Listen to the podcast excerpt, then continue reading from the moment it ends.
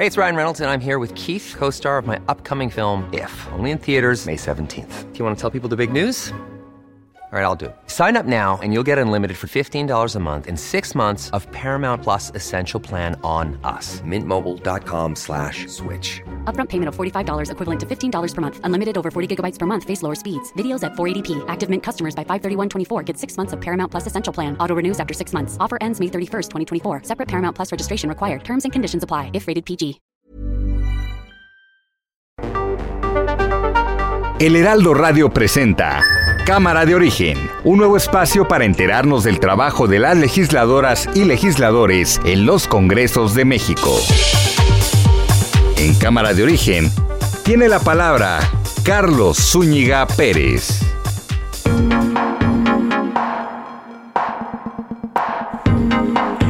¿Qué tal? ¿Cómo están? Muy buenas tardes. Gracias por acompañarnos a esta nueva emisión de Cámara de Origen. Les habla Carlos Olliga Pérez en directo desde la cabina de El Heraldo Radio en la Ciudad de México. Un gusto saludarles este día, lunes 16 de mayo de 2022. Vamos a compartir con ustedes la mm, información del momento y tendremos entrevistas que están relacionadas al quehacer legislativo y vamos a hablar de varios temas que también se pusieron hoy en la conferencia de prensa mañanera.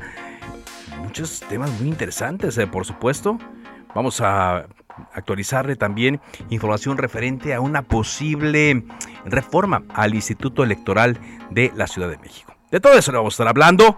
Quédese con nosotros. Arrancamos como siempre lo hacemos escuchando cómo va la información a esta hora del día gritan presidente a Marcelo Ebrard.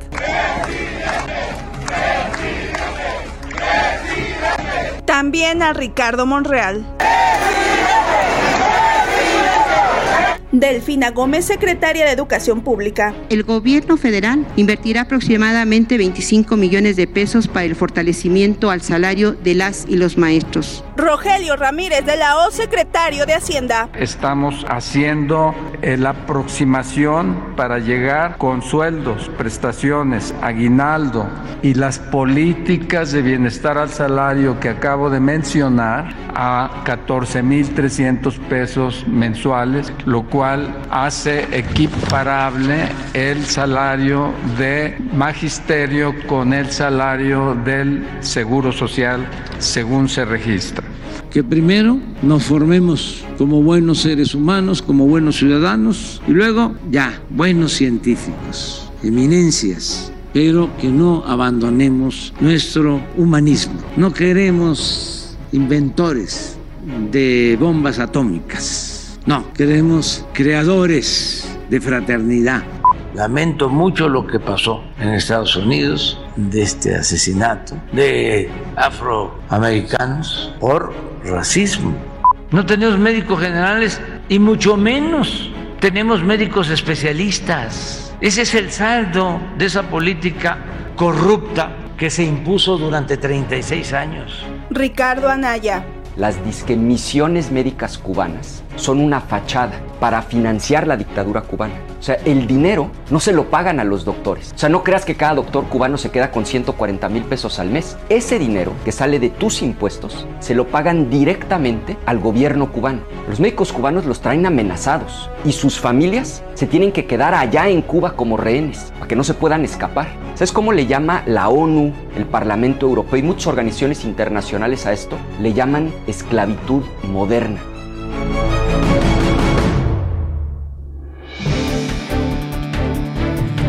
Un tema este, el de la presencia de, o la posible presencia de médicos cubanos aquí en México. De eso vamos a estar platicando. Hoy también le comentaremos que la Suprema Corte de Justicia de la Nación reservó durante cinco años los datos sobre las condiciones esenciales de contratación y los comprobantes de pago para la compra de vacunas contra COVID-19 de Pfizer BioNTech AstraZeneca y Cancino. Bueno, cuando creíamos que estábamos en la mejor época de transparencia, según lo que se ha dicho, ¿eh? Porque los hechos son otra cosa, según lo que se ha dicho, pues esto es lo que decide la Corte. Con la idea de contrarrestar la tendencia inflacionaria. El gobierno de México publicó el decreto en el que se exenta el pago de arancel de importación a productos clasificados en 66 fracciones arancelarias que forman parte de la canasta básica e insumos.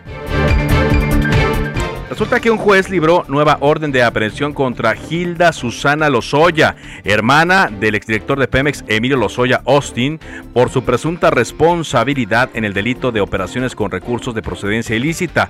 Esto derivados del caso agronitrogenados. ¿Ve usted hasta dónde ha ido a dar este tema? Y Emilio Lozoya, pues ha ido a embarrar allá a su hermana, su esposa, su propia mamá y a su padre, quien encabeza las negociaciones con la Fiscalía General de la República.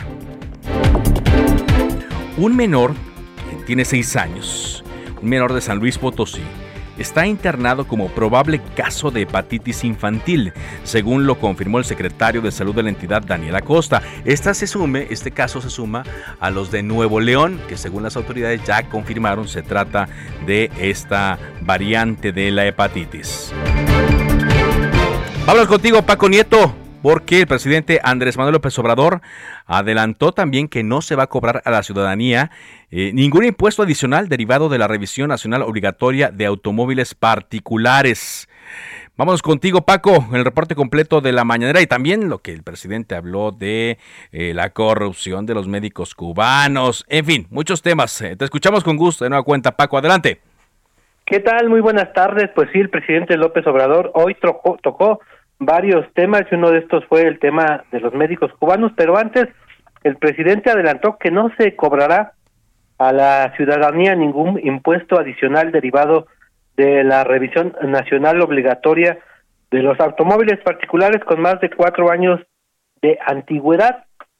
Esta revisión, la cual se hará en el mes de noviembre, es parte de las obligaciones que tiene México en el extranjero, pero el mandatario aclaró que aunque haya una posible aportación monetaria, se hablaba de mil pesos, pues no se cobrará a nada al propietario. Incluso dijo que el gobierno no está para bolsear a la gente y que este tema que pues palomeó la Secretaría de Economía, pues no fue consultado con él, que no con eso a detalle del tema, por lo que ahora será eh, revisado y bueno, pues el presidente de entrada explica que no, que no se va a cobrar si es que hay algún tipo de impuesto para los coches que estén en mal estado y que pues se requiera de una compostura mayor por parte de esta norma internacional. Y el presidente también eh, habló más bien adelantó que este miércoles vendrá a México especial específicamente a Palacio Nacional una comisión enviada por el presidente de Estados Unidos Joe Biden para hablar sobre el tema de la cumbre de las Américas el presidente explicó que los organizadores de esta cumbre un ex senador y una ex congresista pues estarán pisando tierra mexicana para explicarle al presidente de qué se trata esta comisión. Y bueno el presidente también explicó que eh, eh, les va a exponer las razones de por qué eh, deben de invitarse a todos los mandatarios de Latinoamérica. Consideró que es un momento estelar para la política exterior y que Estados Unidos puede dar pues el ejemplo armando un nuevo bloque, un grupo de países en el continente para poder eh, pues enfrentar los retos económicos de eh, que se avecinan en el, en el futuro y también el presidente reclamó a la UNAM no haber convocado a médicos estudiantes durante la pandemia de COVID-19. Esto lo hizo en relación al tema de los médicos cubanos que serán contratados para venir a trabajar a México. El presidente dijo que pues que su eh, pecho no es bodega y que tiene que reclamarle a su alma mater que en tiempos difíciles como el de la pandemia pues en lugar de eh, ayudar a los médicos estudiantes, la UNAM los mandó a su casa. Escuchemos al presidente López Obrador. Hay una élite que tiene un pensamiento retrógrada. Es como el caso, con todo respeto, de mi alma mater, de la UNAM, a reclamarles de que enfrentamos la pandemia y en vez de convocar a todos los médicos estudiantes a enfrentarla, a ayudar, se fueron a sus casas eso no deben hacer las universidades, ni públicas ni privadas, pero mucho menos las públicas y mucho menos la UNAM.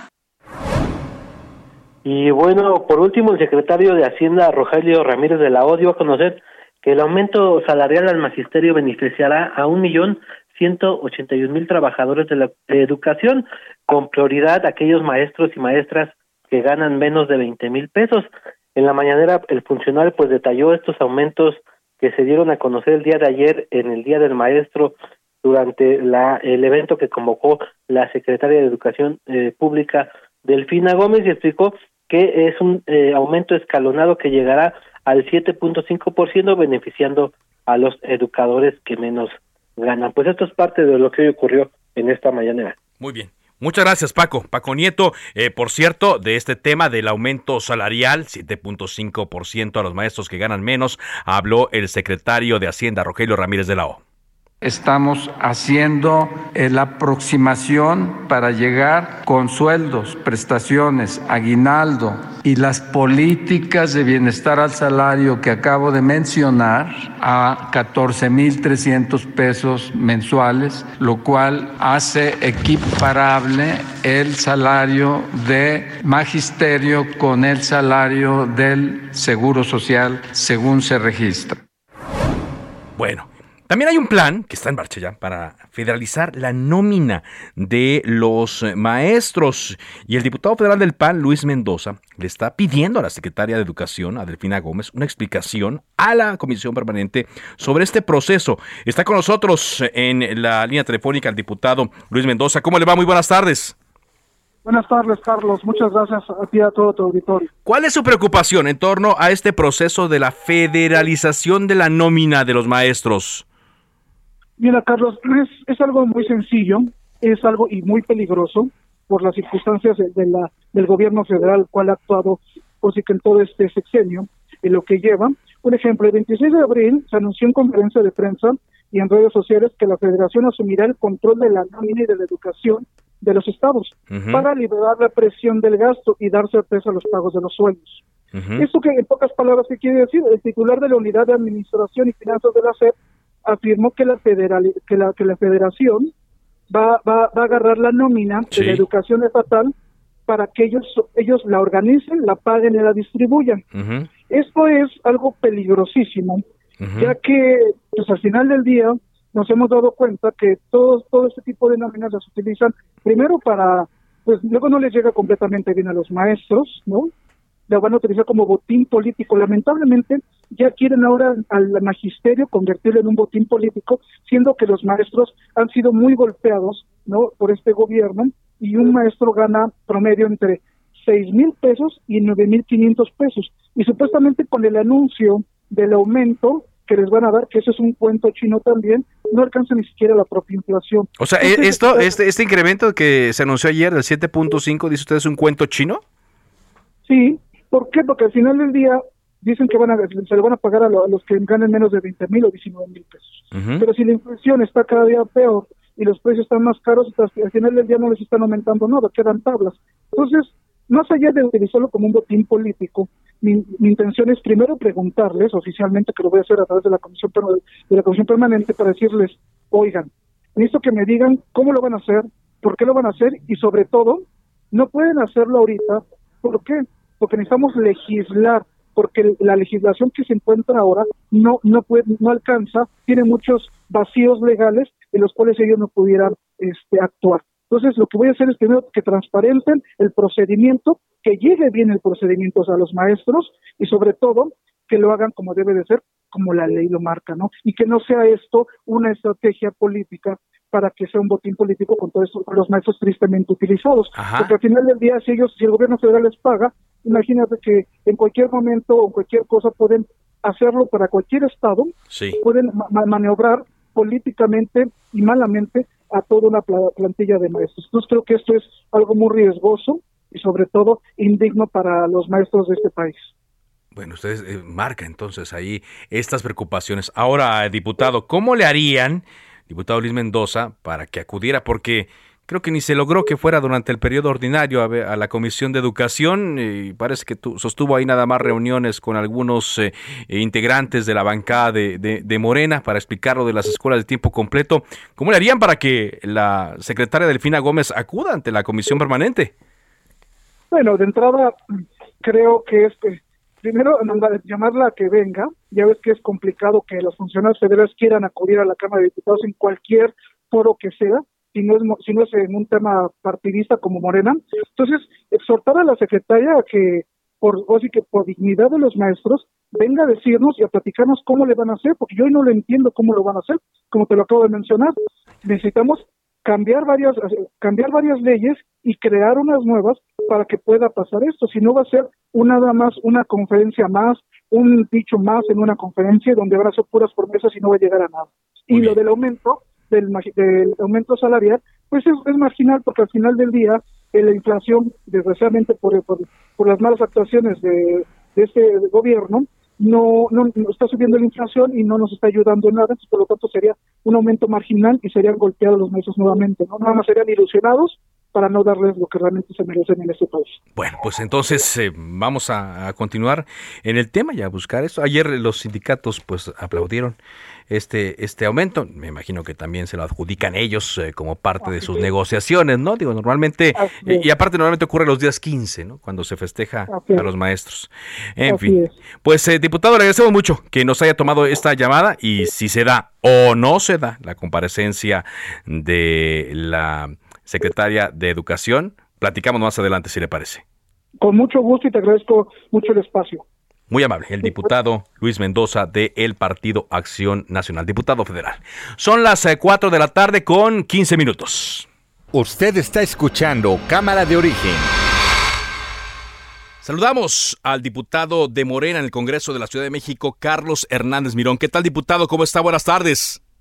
Carlos, un gusto saludarte a ti y todas las personas que escuchan tu programa, por supuesto. Muchas gracias. Sabemos que integrantes de la Comisión de Asuntos eh, Político-Electorales del Congreso se reunieron con integrantes del Instituto Electoral de la Ciudad de México para analizar una iniciativa de reformas eh, al Código de Instituciones y Procedimientos Electorales Local. ¿Qué es lo que mm, traen en mente para reformar al Instituto Electoral de la Ciudad de México, diputado?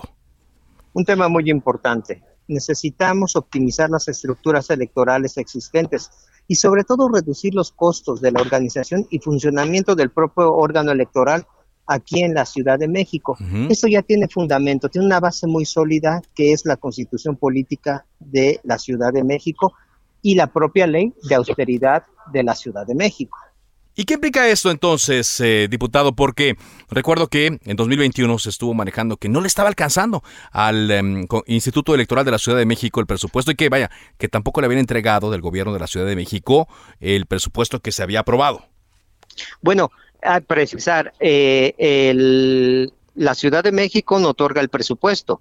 Quien lo aprueba es el Congreso de la Ciudad de México y a partir de eso que hemos aprobado, te quiero decir que el Instituto Electoral de la Ciudad de México ha tenido un aumento año con año en su presupuesto anual.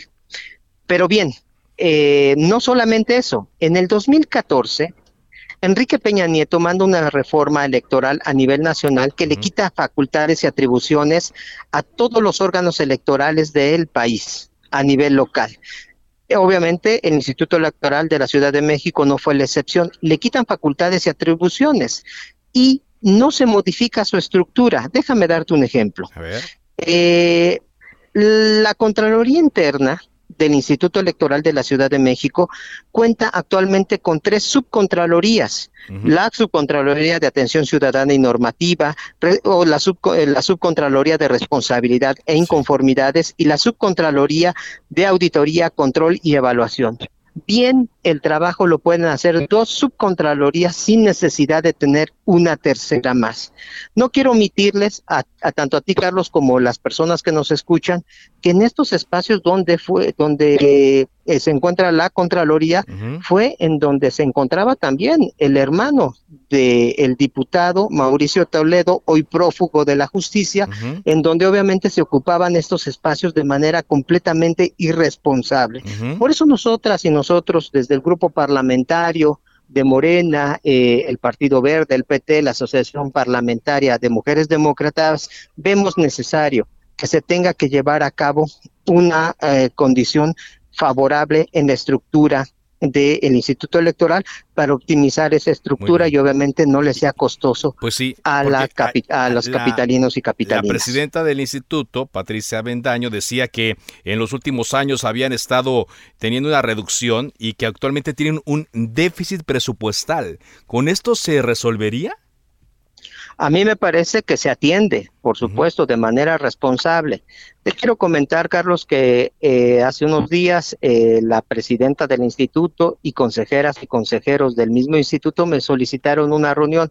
Con todo gusto asistí, platicamos de estos temas, lo revisamos, ellos quedaron de entregar una propuesta, la han enviado y me parece eh, que en sus consideraciones ellos mencionan que pueden tener una propuesta mucho más agresiva, un poco una propuesta que pueda abarcar más. A mí me parece que bien con esta iniciativa que tenemos podemos ir avanzando eh, antes de que termine este periodo ordinario de sesiones en el Congreso y también revisar su propuesta para el próximo periodo ordinario de sesiones. Recordemos que la ley es perfectible y en ese criterio nosotros nos basamos. Ahora, ¿cómo hacerle, diputado, y más bien cómo explicarle y cómo llevarlo a la práctica para que esto se vea realmente como una reforma eh, bastante bien hecha, una reforma aplicable y que no sea un, mero un, mero pronunciamiento político.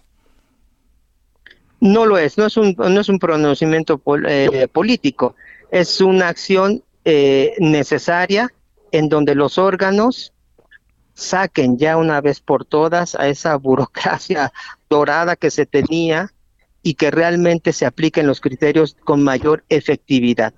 Y eso es lo que pide la gente. Cuando nos toca estar en campaña, la gente reclama que tenemos eh, eh, un exceso de recursos en los órganos electorales. Y es una realidad. Tenemos una de las democracias más costosas del mundo, por encima de Francia y de otros países. Por eso es importante que esta reforma pueda llevarse a cabo, reducir de manera responsable la estructura orgánica, ya que eh, facultades les fueron quitadas en el 2014 y podamos tener una mayor eficiencia de los recursos que se puedan otorgar, obviamente, para llevar procesos responsables y que atiendan la necesidad de las y de los capitalinos. Muy bien. ¿Cuándo se va a discutir esto o cómo se piensa discutir esto, eh, diputado? Pues en esta semana comienza, ya se presentó la iniciativa y en esta semana se discute directamente en la comisión dictaminadora, que es la Comisión de Asuntos Político-Electorales, y posteriormente pasaría al Pleno del Congreso de la Ciudad de México y obviamente aprobarlo en su mayoría. Muy bien, eh, ¿esto no se contrapone o no se atraviesa con la iniciativa de reforma electoral del eh, presidente López Obrador? Me parece que abona a una propuesta que ya ha sido presentada por el licenciado Andrés Manuel López Obrador, presidente de México, para que podamos tener órganos electorales mucho más efectivos en su presupuesto, que es el dinero, ocupan el dinero de las y de los capitalinos y que te voy a, obviamente puedan llevar a cabo sus actividades de manera responsable. Muy bien, diputado, pues le agradezco mucho. Vamos a estar atentos y también buscaremos cuál es la eh, versión que nos dan o su punto de vista los eh, integrantes del Instituto Electoral de la Ciudad de México. Muchas gracias por esta entrevista, por lo pronto.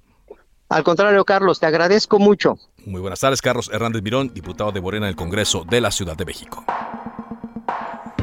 Cuando son las 4.22, avanzamos con esta información. La jefa de gobierno de la Ciudad de México, Claudia Sheinbaum, dijo que el proyecto inmobiliario que se llama o se llamaría se llamó Big Grand Copilco, no era viable desde un inicio.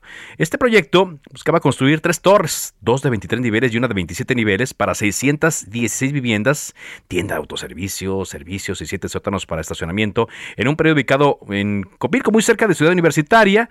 Esto fue lo que dijo la jefa de gobierno. Dice que este desarrollo no tiene sustento técnico ni jurídico para llevarse a cabo. Es, lo que mencionó la jefa de gobierno en torno a este tema. Y en 2007 cuando fue inscrito eh, Ciudad Universitaria a la lista del Patrimonio Mundial de la Organización de las Naciones Unidas para la Educación, la Ciencia y la Cultura, pues eh, se, se tuvo en cuenta y se tomó conocimiento que las construcciones en esa zona están limitadas a dos niveles y la jefa de gobierno pues dijo que es lo que van a estar buscando, cuidar a Ciudad eh, Universitaria de este tipo de eh, construcciones, pues para evitar que, se vea, es una zona muy, muy bonita y por más que se esté hablando de que la vivienda es necesaria, etcétera, pues en realidad, en realidad esto no sería eh, así, sino más bien como un negocio. Rápidamente le comento que la Corte reservó hoy durante cinco años los datos sobre las condiciones esenciales de contratación y los comprobantes de pago para la compra de las vacunas contra COVID-19 de Pfizer, BioNTech, AstraZeneca y CanSino. El Pleno de la Corte declaró que difundir esta información implica un riesgo para la seguridad nacional, pues se violarían cláusulas de confidencialidad de los contratos y se pondría en peligro el suministro de vacunas cosa rara, ¿no? Las tres empresas mencionadas han surtido casi el 80% de los 225 millones de dosis recibidas por México. Así, otra determinación que seguramente será polémica de la Corte. Con esto vamos un corte comercial. Le recuerdo mi cuenta de Twitter, arroba carloszup. Después de la pausa volvemos con más noticias y entrevistas a Cámara de Origen.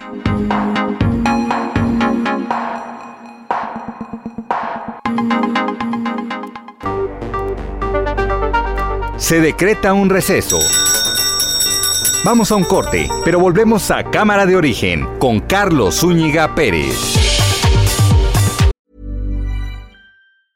I'm Sandra, and I'm just the professional your small business was looking for. But you didn't hire me because you didn't use LinkedIn jobs. LinkedIn has professionals you can't find anywhere else, including those who aren't actively looking for a new job, but might be open to the perfect role, like me.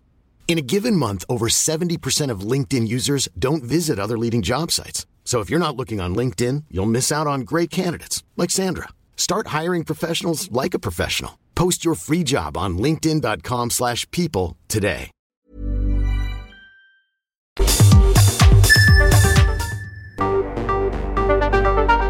Se reanuda la sesión. Volvemos a Cámara de Origen con Carlos Zúñiga Pérez.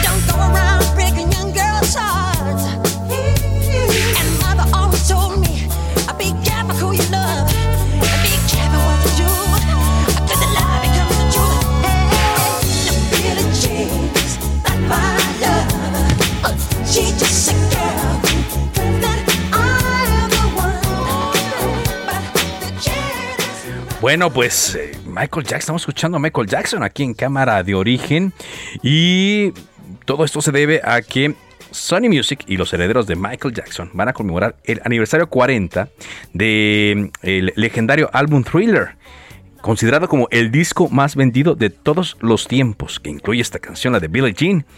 El 18 de noviembre, tome nota, apúntenos agenda, el 18 de noviembre se va a lanzar al mercado Thriller 40, un conjunto de CDs dobles compuesto por el disco original y un segundo disco que se ha dicho está lleno de sorpresas para los fanáticos, incluidas pistas inéditas en las que Michael trabajó para este álbum. Así es que prepárense pues, para escuchar eh, las, las, nuevas versiones de Thriller, por supuesto, de Beat It, Human Nature, la de Baby Me Mine entre otros. Bueno, pues qué buenas ediciones, ¿no?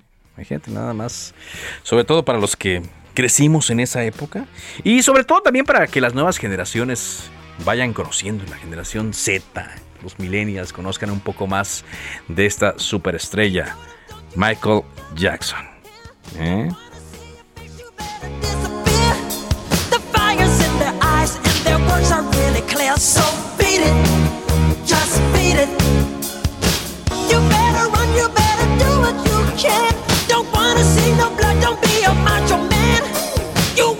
Bueno, pues pasa el tiempo rápido. Saludamos, eh, como lo hacemos de cuando en cuando, aquí en Cámara de Origen, a la nutrióloga Fátima Rosalinda López Rodríguez de la Universidad Autónoma de Querétaro. ¿Cómo está? Muy buenas tardes. Hola, hola, ¿qué tal? Muy buenas tardes. Muy bien, yo muy contenta aquí contigo y con todos tus radioescuchas. Igualmente, pues hoy nos toca hablar de uno de los órganos eh, más importantes para nuestro cuerpo, que, ay, cómo nos acordamos cuando ya nos da lata y es algo que podemos también ir previniendo. Pero, mm, ¿cuál es la importancia de nuestro hígado? Pues fíjate, te comento que el hígado, pues como bien mencionas, eh, muchas veces a lo mejor no, no estamos muy familiarizados, sino hasta que a lo mejor tenemos algún problema de salud. Pero tenemos que tener en cuenta que el hígado es uno de los órganos más importantes. De hecho, hablamos de que está realizando todos los días, todo el tiempo, más de 500 funciones que son vitales para nuestro organismo. Entonces, dentro de estas funciones, pues encontramos de las más importantes acerca de nuestro metabolismo, que es el almacenar, procesar y transformar diferentes sustancias que ingerimos nosotros principalmente a través de los alimentos. Y de hecho esto es lo que hace que se considere al hígado como un órgano o un laboratorio metabólico. Laboratorio metabólico. Bueno, imagínense, eso luego lo escuchamos en temas artificiales, pero esto es naturalmente lo que hace eh, nuestro, nuestro hígado y pues por eso siempre tenemos que mantenerlo eh, al 100. Dentro de estas funciones que usted nos dice, ¿cuál sería? Denos un par de ejemplos de, de lo que hace, o varios ejemplos si puede, de lo que hace el hígado para estar ahí atentos. Pues fíjate, eh, respecto precisamente a la parte nutrimental, que son de las cosas pues esenciales, ¿no? Para mantener nuestras funciones vitales, pues encontramos que el hígado nos ayuda a metabolizar pues lo que son las proteínas, las grasas, los carbohidratos, pero también nos sirve como un gran almacén de vitaminas, por ejemplo, vitaminas del complejo B, como minerales además, también como el hierro, el zinc, el cobre, incluso eh, la forma de cómo nosotros almacenamos la energía, que es a través de una molécula que se llama glucógeno. Entonces también nos, nos sirve para almacenar energía, pero también además nos sirve para sintetizar algunas de las em, proteínas más importantes que se encuentran en la sangre. Aquí encontramos, por ejemplo, proteínas como la albúmina, como el fibrinógeno, la protrombina, protrombina, perdón, que nos ayudan a pues a favorecer la coagulación, a transportar el hierro y a mantener un equilibrio hídrico. Además también nos, nos ayuda a sintetizar, es decir, generar otras vitaminas como la vitamina A, la vitamina D, la vitamina E y la vitamina K. Importantísimo también el, hígado como parte de la desintoxicación del cuerpo. Muchas veces buscamos la desintoxicación a través de, de, jugos o de cosas, ¿no? Pero realmente son nuestros órganos y el hígado es uno de los principales para pues eliminar todas las sustancias de, defecto que generamos en, pues, en el cuerpo. Y pues finalmente también nos ayuda en la parte de la protección, hablando de la, de la parte inmunológica, el hígado cuenta con unas células que se llaman células de Kupfer. Estas células son encargadas básicamente de eliminar microorganismos que tienen un potencial para hacernos daño a nosotros. Entonces, muy importante que por todas estas cualidades pues nosotros busquemos cuidar a nuestro hígado. Exacto, exacto. Y es a lo que voy. Estoy platicando con la nutrióloga Fátima Rosalinda López Rodríguez de la Universidad Autónoma de Querétaro. ¿Cómo podemos mantener cuidado nuestro hígado? ¿Cómo lo podemos mantener sano? Pues fíjate que muy importante esto porque a, a lo mejor muchas de las personas no lo tomamos en cuenta o no lo conocemos más bien, pero actualmente eh, hay una entidad que se llama hígado graso, que es muy frecuente en las personas. Entonces, el hígado graso pues obviamente va a impactar en la función adecuada del hígado como tal. Ahora, el hígado graso está asociado con la cantidad de grasa corporal y principalmente la grasa abdominal. Entonces, una de las partes del cuidado del cuerpo o del hígado principalmente es mantener un peso saludable, vigilar nuestra circunferencia de cintura, que es muy importante, que en hombres pues no exceda los 102 centímetros, para mujeres que no exceda los 88 centímetros, entonces también es muy importante eh, para este cuidado pues hacer actividad física, tener una alimentación correcta y por supuesto limitar el consumo de alcohol, el no automedicarnos porque hay muchos eh, medicamentos que se procesan a través del hígado y entonces si no los tomamos de manera adecuada podemos tener un daño.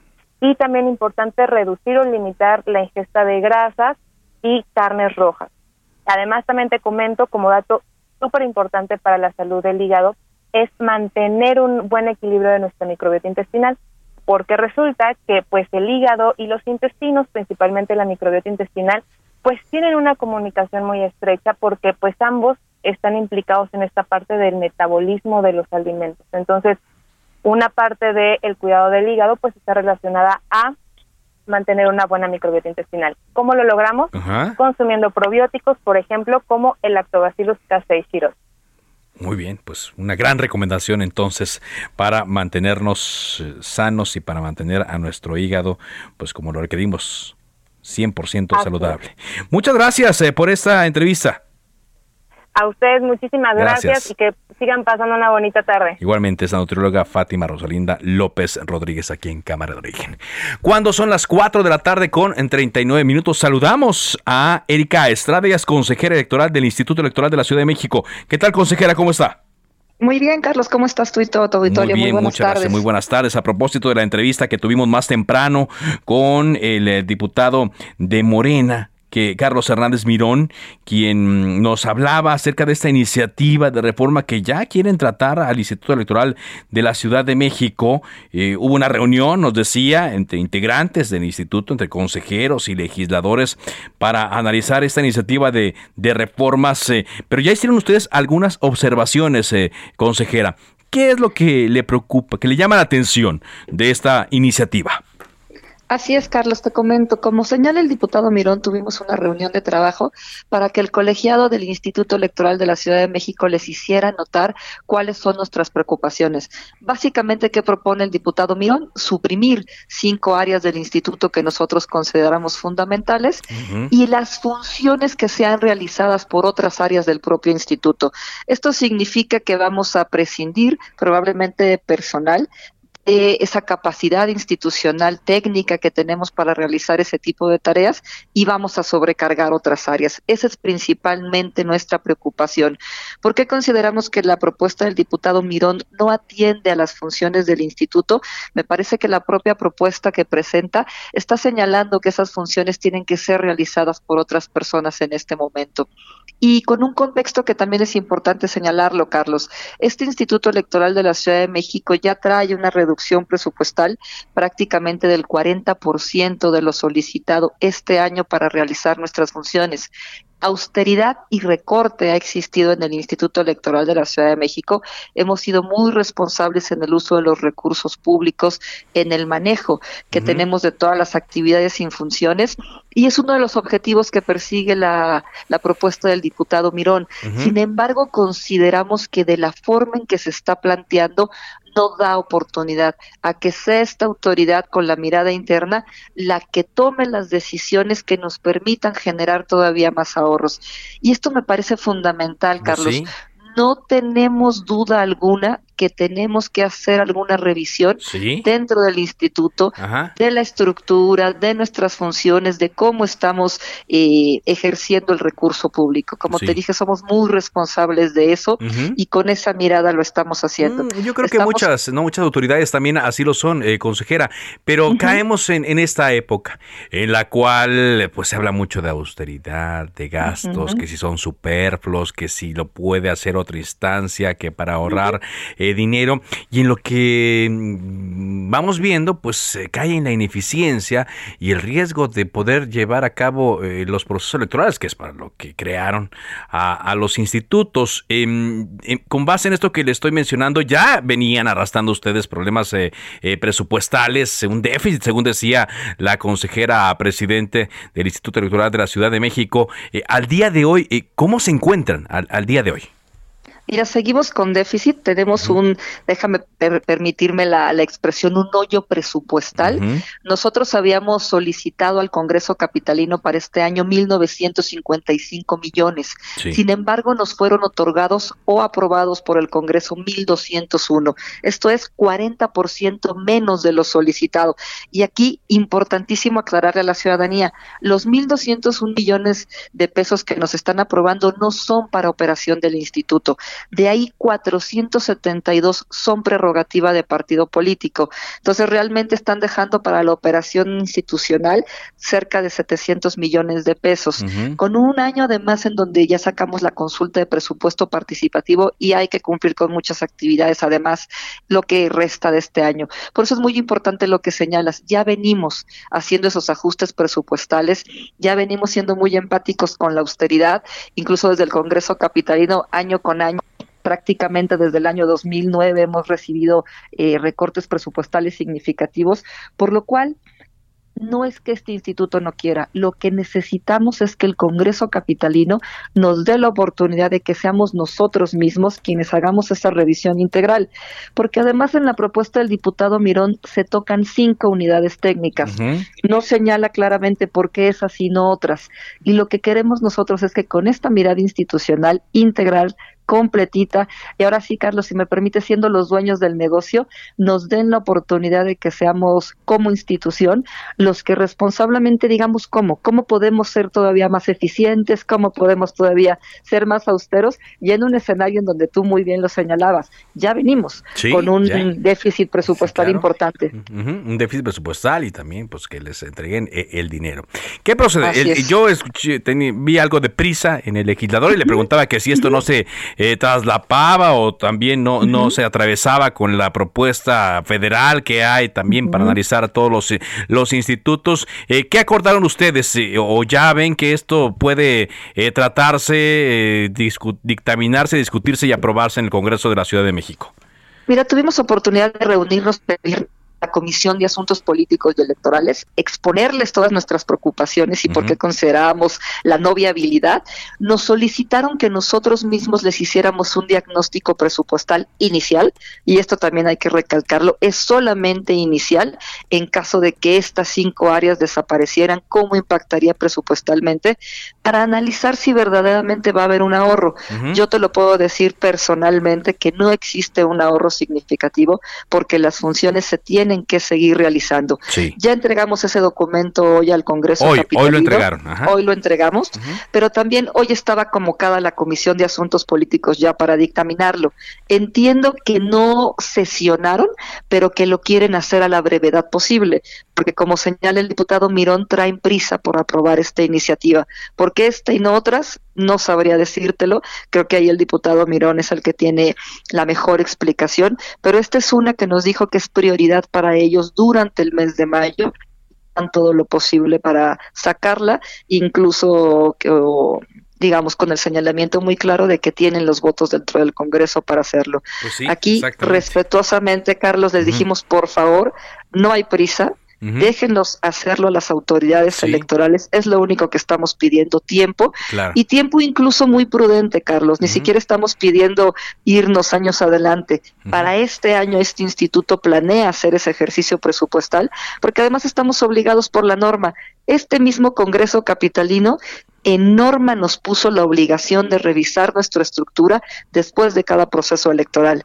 Entonces nosotros le señalábamos al Congreso, tú mismo me das la indicación que lo haga, pero ahora tú mismo me estás diciendo, Congreso, que lo vas a aprobar sin digamos, la opinión técnica del órgano electoral. Entonces, como verás, es una situación compleja, complicada para los institutos electorales locales. No somos los únicos que estamos viviendo esta situación a nivel país y con la complejidad que tú también señalabas de la reforma a nivel federal. Sí, por supuesto, ¿no? Por supuesto. Y ese es el, el tema de que, bueno, no se vaya a, a, malinterpretar, ¿no? A decir que ya lo hicimos nosotros antes, etcétera. Vaya, que lo que, como yo le decía al, legislador, ¿no? Que sea un tema realmente de eficiencia, de mejora y que no se tome esto como un asunto político, como una bandera política, sería lo más perjudicial, ¿no? Sí, además, Carlos, porque no se puede ver de manera aislada. La reforma que impacta a los órganos locales necesariamente en algún momento va a impactar al órgano nacional. ¿Por qué? Porque hay muchas tareas que hacemos de manera eh, corresponsable. Hay cosas en las que nos completamos con el Instituto Nacional Electoral, tenemos cada uno nuestras tareas, pero si le jalan la cobija a, los, a las autoridades locales, le van a jalar la cobija también al INE por todas estas actividades que son complementarias. Te pongo un ejemplo, en los procesos electorales compartimos mucha responsabilidad. Y en este momento la propuesta del diputado Mirón toca actividades actividades fundamentales que tienen que ver con los procesos electorales, como las tareas que realizamos desde los distritos para ubicar casillas, para identificar ciudadanos, para capacitarlos, nuestros materiales electorales. Entonces creo que al final si no se logra ese cobijo y esa eficiencia del órgano electoral, lo único que vamos a perjudicar es la calidad de la democracia. Tú y yo sabemos que órganos saturados de funciones van a tener que bajarle en algún lado.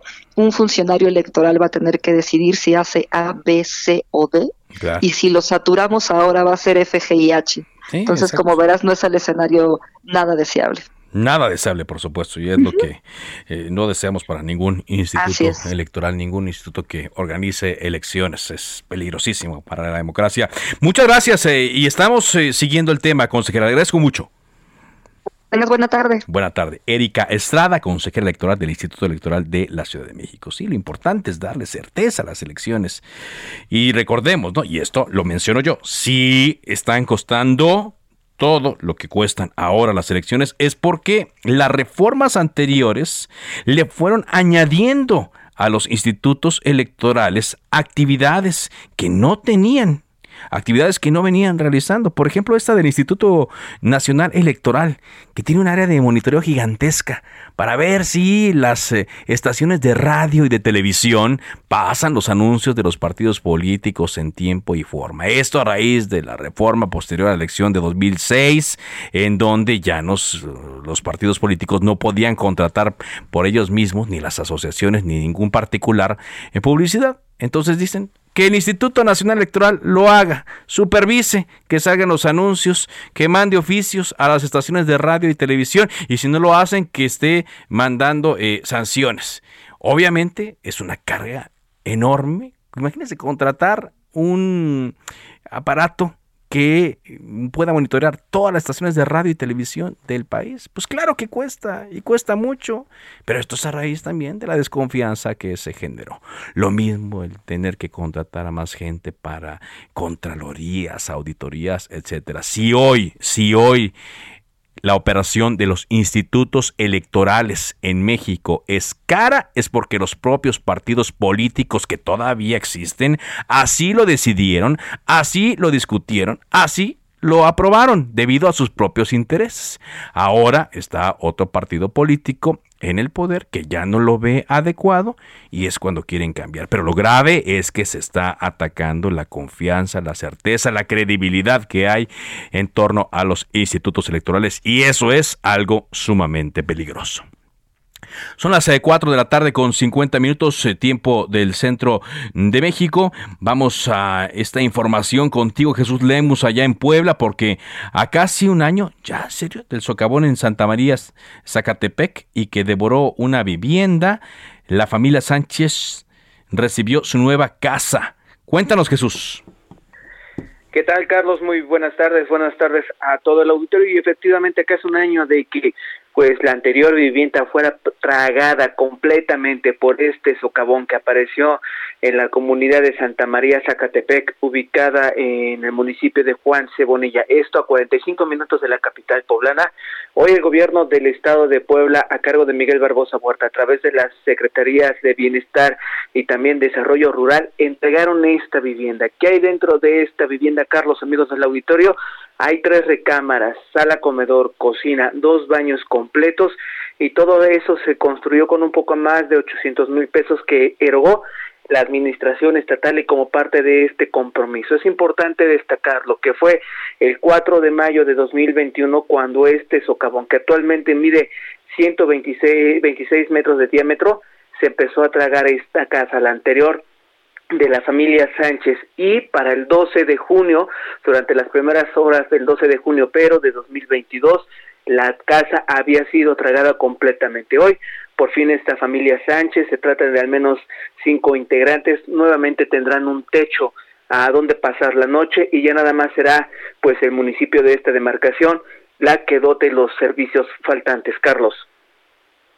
Pero ellos quedaron contentos, satisfechos se encuentran satisfechos y para celebrar nada más y nada menos prepararon unas deliciosas carnitas. Ellos ah, reconocen que pues recibieron todo el apoyo necesario porque sí hay que decirlo, fue un fenómeno natural que hasta cierto punto aquí en el territorio poblano convirtió a Juan Cebonilla en un atractivo turístico. ¿Y sigue sigue yendo la gente a ver el mega socavón? Después de año no, ya no, simplemente se encuentra el socavón, insisto, mide 126 metros de diámetro, se encuentra acordonado, pero ya no se encuentra este atractivo como se vivía el año pasado, donde se vendieron, por ejemplo, panes tradicionales, pan de dulce, llaveros, incluso recordarás la movilización que se dio por elementos de protección civil, de bomberos, para rescatar a dos perritos que se habían ido al fondo de este socavón, Carlos. Lo recordamos perfectamente. Pues muchas gracias Jesús por este reporte. Gracias, muy buenas tardes. Muy buenas tardes. Y antes de irnos, bueno, hoy en la página del Heraldo de México, heraldodemexico.com.mx, viene ampliamente eh, detallado este tema que está generando mucha polémica de los médicos cubanos que el presidente Andrés Manuel López Obrador anunció que vendrán a México. Hoy el presidente dijo que el país sufre un déficit tanto de personal médico como de especialistas, dijo resultado de los 36 años de política neoliberal que mermó el desarrollo de estudiantes en la materia, cosa que muchos eh, colegios de médicos pues han rechazado. El presidente eh, dijo hoy que la contratación de los médicos de Cuba atiende a que no hay suficientes médicos mexicanos que acudan a las zonas más apartadas del país para brindar el servicio a las poblaciones más vulnerables con el fin de garantizar la salud a todas las personas sin distinción. En cuanto al pago, el presidente dice que se van a convocar también a médicos mexicanos para ofertar las mismas vacantes. Usted puede leer esta nota, puede seguirla leyendo en elheraldodemexico.com.mx. De esta forma, llegamos a la parte final de Cámara de Origen. Gracias eh, por habernos acompañado. Le invito a que siga en la sintonía de Heraldo Radio enseguida, referente informativo. Mi nombre es Carlos Zúñiga Pérez y le invito a que nos acompañe mañana a partir de las 4 tiempo del centro de México. Por ahora es cuanto. Buenas tardes.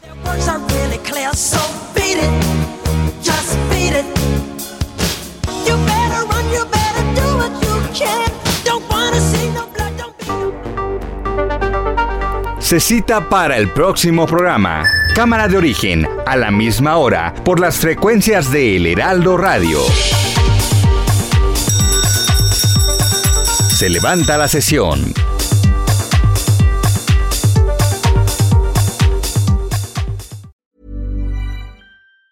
Even on a budget, quality is non-negotiable. That's why Quince is the place to score high-end essentials at 50 to 80% less than similar brands. Get your hands on buttery soft cashmere sweaters from just 60 bucks, Italian leather jackets, and so much more. And the best part about Quince, they exclusively partner with factories committed to safe, ethical, and responsible manufacturing. Elevate your style without the elevated price tag with Quince. Go to quince.com slash upgrade for free shipping and 365-day returns.